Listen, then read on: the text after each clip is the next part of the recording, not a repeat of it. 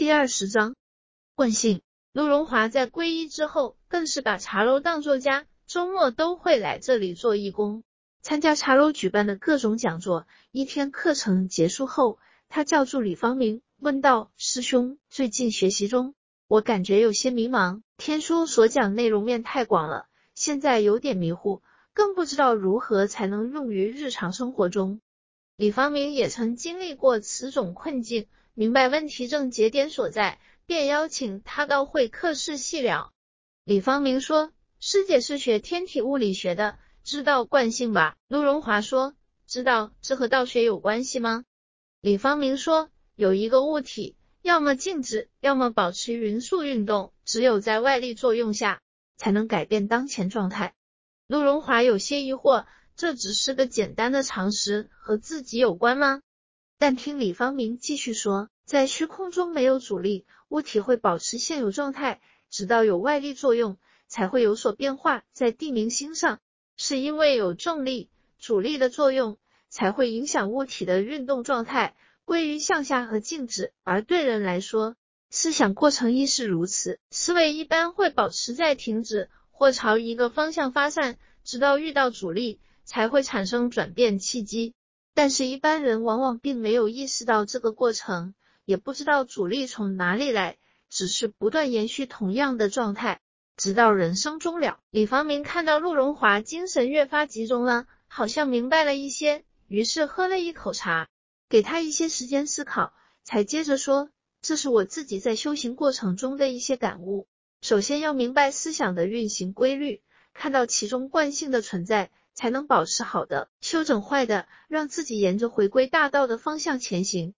陆荣华此时恍然说道：“师兄说的是，首先是要明白自身定位和运行状态，如此才能适时调整，保持正确的方向。就像星球虽然也是一种惯性运动，但是彼此之间又因相互作用而形成不同的运行轨道。所谓道，可能就是人生运行的轨道。”必要符合世界运行的规律，是这个意思吧？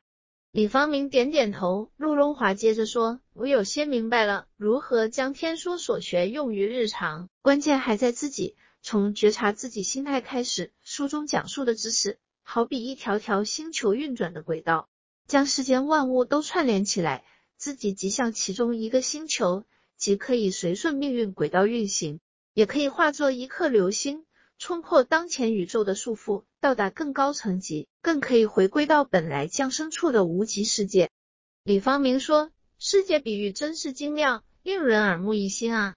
所谓修行，即是用仙佛所传真谛，对照自己思想，觉察其中种种惯性思维，将其中不良部分进行修正，让其进入正轨而行，不必非要经历人生坎坷、生离死别。”才去看到思维中的不足欠缺所在，是看周遭人们的种种过程，每日一循环，每周一循环，至每年一循环，一生一循环，其实都可以看作一种惯性运动。若无外力作用，总会保持着原有的状态，很难向好的方向进行转变。唯有遇到矛盾、障碍或是重大事件时，遭逢重大意外，人们才会有反思自我行为的动力。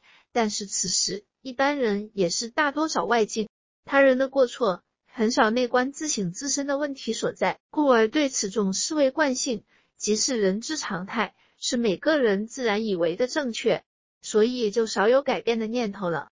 陆荣华说：“师兄，若是有分歧之时，难道他人就没有错了吗？”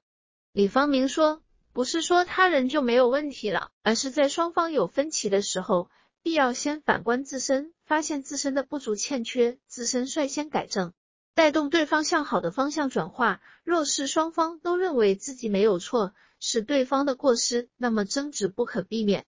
此时唯有强势一方以力服人，难有圆满的解决方案。世间诸多事往往也是如此如此过程。但是站在修行者角度，必然要明白更深层次原理，学会转换角度，明白对方所思所想。掌握全面，如此才能发现更佳的解决方案。在问题激化的当下，若想缓和矛盾，如顺解决，只能由境界高的一方率先理解包容，才能圆满处理事物。若是双方都已达到圆融境界，此时必然相互理解，能配合实施，也就没有问题了。